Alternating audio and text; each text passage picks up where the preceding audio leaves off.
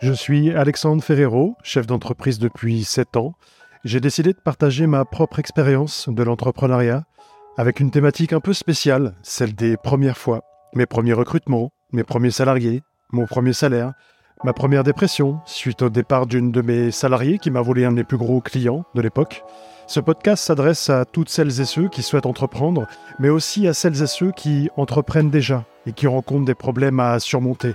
Mon principal objectif, c'est de transmettre mes connaissances dans ce domaine qu'est l'entrepreneuriat. On glorifie très souvent l'entrepreneuriat, mais c'est loin d'être un long fleuve tranquille. Et seuls ceux qui savent se remettre en question et qui comprennent que les obstacles ne sont que des tremplins vers la réussite ressortent grandis de ces expériences. Il y a toujours une raison pour laquelle on rencontre des difficultés. Mais même dans l'obscurité, il faut rester attentif à la lumière. Hello à tous. Et si on parlait aujourd'hui de quelque chose d'un peu tabou pour les entrepreneurs, du type euh, le client est roi, il faut faire ce qu'il nous dit, on doit se plier à toutes ses exigences pour le satisfaire. Alors moi je ne suis évidemment pas d'accord, mais un client dans une entreprise, c'est quoi? Bah pour être vulgaire, c'est euh, quelqu'un qui ramène de l'argent et qui, grâce à cet argent, permet à votre entreprise, vos salariés, vos collaborateurs et vos fournisseurs de vivre correctement. Alors il y a un vieil adage qui dit le client est roi. Je ne sais pas quelle est la broutille qui a inventé cette phrase, mais en tout cas pour moi, cette phrase n'a rien à faire chez moi. Je vais donc vous parler de mon premier gros clash avec un client. C'était un gros client pour nous en termes de marque et d'image parce qu'ils étaient assez connus sur le marché. Pour nous, c'était une petite mission parce qu'on était en phase test avec eux, mais c'était hyper intéressant à l'époque d'avoir une référence comme la leur, surtout dans notre portefeuille euh, client. On avait vraiment sorti le grand jeu pour ce client. Quand je dis le grand jeu, d'habitude, je suis seul en rendez-vous de présentation pour acquérir de nouveaux clients. Là, j'avais emmené avec moi ma responsable de l'époque et une autre commerciale. Donc on met vraiment le paquet sur ce rendez-vous. Le client avait sélectionné trois prestataires pour les accompagner, dont nous, et quelques jours plus tard, bingo, on avait été sélectionné, on avait été choisi. En réalité, je comprendrai plus tard qu'on avait été sélectionné pour les mauvaises raisons, dans le sens où on était une petite boîte et ce client s'est dit ils vont être flexibles. Et on va bien voir plus tard dans l'épisode que ce que je viens de dire se confirmera. On signe ce client, on démarre la mission et tout va bien dans le meilleur des mondes. Pour rappel, ma société accompagne les éditeurs de logiciels dans leur développement commercial et le but de cette mission était d'obtenir des rendez-vous pour mon client. Quelques jours après avoir commencé la mission, le standard téléphonique de mon entreprise se met à sonner, mais de manière assez inhabituelle. Je dis de manière inhabituelle car pour un vendredi, sonner cinq fois d'affilée, c'était assez étrange. Il était 15h30, moi je faisais passer un entretien d'embauche à un candidat. J'avais aussi remarqué durant mon entretien que ce client avait essayé de me joindre sur mon portable à plusieurs reprises. Et comme j'ai pas répondu, il a insisté au standard téléphonique et s'est adressé à la première personne qui a décroché. Il n'a même pas pris la peine de se présenter et a demandé à ma salariée qui avait décroché d'être rappelée par le gérant, le gérant étant euh, moi-même. Ma salariée, elle, ne s'est pas démontée et lui a demandé de se présenter, pour commencer, c'est la moindre des choses. Et là, il lui a répondu cette phrase magnifique, pleine de courtoisie. C'est moi qui vous paie, donc quand je vous parle, vous m'obéissez. Quand je parle de courtoisie dans cette phrase, euh, c'est évidemment ironique. Ma collaboratrice ne savait plus quoi répondre et il a continué de l'intimider en la menaçant de se déplacer euh, physiquement. Il était énervé au téléphone. Il a donc insisté en indiquant que s'il n'était pas rappelé dans les cinq minutes, il se rendrait dans nos bureaux pour y faire un carnage. Ce sont ses mots. Ce que je peux dire malgré cette situation compliquée et délicate, c'est qu'il ne faut jamais céder à la panique. J'ai toujours réagi en règle générale avec du self-control et jamais sous la pression d'un salarié, d'un client ou même d'un fournisseur. Donc 15 minutes après avoir terminé mon entretien avec le candidat avec qui j'étais, j'avais au passage plus de 17 appels en absence et au moins 5 textos.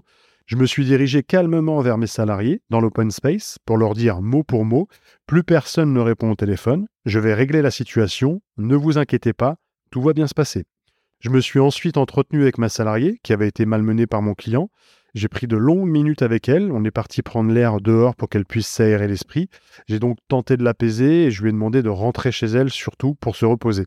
C'est quelqu'un qui avait du caractère, donc elle n'a pas été choquée en soi par ce client, mais disons qu'un vendredi, à quelques heures du week-end, elle avait été surprise. Entre-temps, j'ai encore reçu des appels du client. J'ai donc décidé de lui envoyer un premier mail pour commencer à stopper l'hémorragie et surtout pour laisser des traces par écrit. C'est toujours mieux dans un conflit. Je lui demande donc des explications en relatant les faits.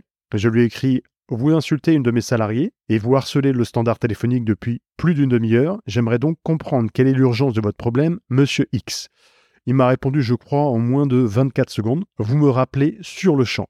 Tout à l'heure, je parlais du fait de ne pas céder à la panique. Là, c'est un peu la même chose. On ne cède pas à la pression d'un client et surtout pas à la mauvaise pression du client. C'est la première fois que j'étais confronté à cette situation, moi, un clash avec un client, mais je me sens en confiance et j'ai toujours senti que je maîtrisais la situation. Je lui ai donc répondu dans un second mail que dans l'état de nervosité dans lequel il était actuellement, je ne souhaitais pas m'entretenir avec lui. J'ai conclu en indiquant que si sa demande n'était pas vitale, cela attendrait le lundi matin. Il a continué de me harceler sur mon portable, je n'ai pas répondu et j'ai décidé de laisser passer tranquillement le week-end. Le lundi matin à 9h, c'était une personne très différente que j'avais au téléphone, D'où, je pense, l'importance de ne pas traiter un problème à chaud, ce qui euh, risquerait d'aggraver la situation. Là, j'ai laissé le client se désamorcer tout seul pendant le week-end, et le lundi matin, on avait pu avoir une discussion entre deux professionnels et deux adultes. Le problème de ce client, c'est qu'il n'avait pas bien compris pourquoi un des rendez-vous que nous lui avions pris avec un prospect n'avait pas été accepté par le client. Or, c'était son invitation à lui qu'il voyait et pas celle du client. Je vous donne plus de détails. À l'époque, lorsqu'on obtenait un rendez-vous avec un prospect, on faisait deux invitations. Une était adressée à notre client, entre lui et nous, et une autre adressée au prospect. On gérait aussi les annulations par la même occasion. Et là, le client, ne voyant pas le nom du prospect, s'est mis à paniquer en pensant que le rendez-vous n'aurait pas lieu. Je lui ai donc expliqué la procédure pour la cinquième fois, et c'est surtout une procédure qui a été écrite dans nos contrats. Il aurait pu prendre la peine de le lire si vraiment il était intéressé de comprendre le problème, et puis j'ai terminé par cette phrase d'un ton très calme mais serein. Il nous reste deux mois de mission, monsieur X, à faire ensemble. La prochaine fois que vous manquerez de respect à l'un de mes salariés, je mettrai un terme au contrat avec effet immédiat. J'ai entendu un long silence, il m'a souhaité une bonne journée et il a raccroché. Je n'ai plus entendu parler de lui durant les deux mois de mission restants. Avant de faire le point avec ce client sur la fin de la mission, j'avais fait le point avec la commerciale qui avait la charge de ce client, donc pas celle qui s'était fait embrouiller par ce client, mais plutôt celle qui avait traité en direct avec lui m'a confié qu'il avait été assez lourd durant la mission, qu'en gros il ne comprenait pas grand-chose quand on lui parlait, et surtout qu'il avait fait des allusions un peu en mode dragouille avec elle. J'ai demandé à ma collaboratrice, mais pourquoi tu ne m'en as pas parlé avant? Elle m'a dit qu'elle avait géré la situation, qu'elle avait su mettre des barrières et qu'elle ne trouvait pas que ça nécessitait que j'intervienne pour ça. J'étais encore plus énervé par le comportement de mon client. Et au moment de renouveler le contrat, parce que ce client avait terminé la phase test, il souhaitait continuer la prestation avec nous sur une période plus longue. Moi, j'ai littéralement quadruplé mes prix. Et je me souviens, j'étais dans le RER A à l'époque, je recevais mes mails, il était furieux. Et il ne comprenait pas pourquoi mes prix avaient autant gonflé. je lui ai répondu que c'était le prix à payer pour supporter un client aussi irrespectueux que lui. Alors il n'a évidemment pas accepté mon offre, ni apprécié ma manière de lui répondre. Je n'aurais de toute façon jamais accepté de travailler avec lui s'il avait accepté. Je ne suis pas parfait, j'ai énormément de défauts, mais pour moi le respect est hyper important et encore plus dans un environnement professionnel. Et comme je le disais en début d'épisode, on dit souvent le client est roi. Oui, si vous voulez, mais en tout cas pas chez moi. Tout ça pour dire, même si le client est important, même si le client est beau, il ne faut pas trop en montrer et trop s'investir au point de devoir faire passer le confort de ses équipes après le confort du client. Mon erreur dans cette histoire aura peut-être été de trop montrer à ce client qu'on souhaitait le faire signer à tout prix.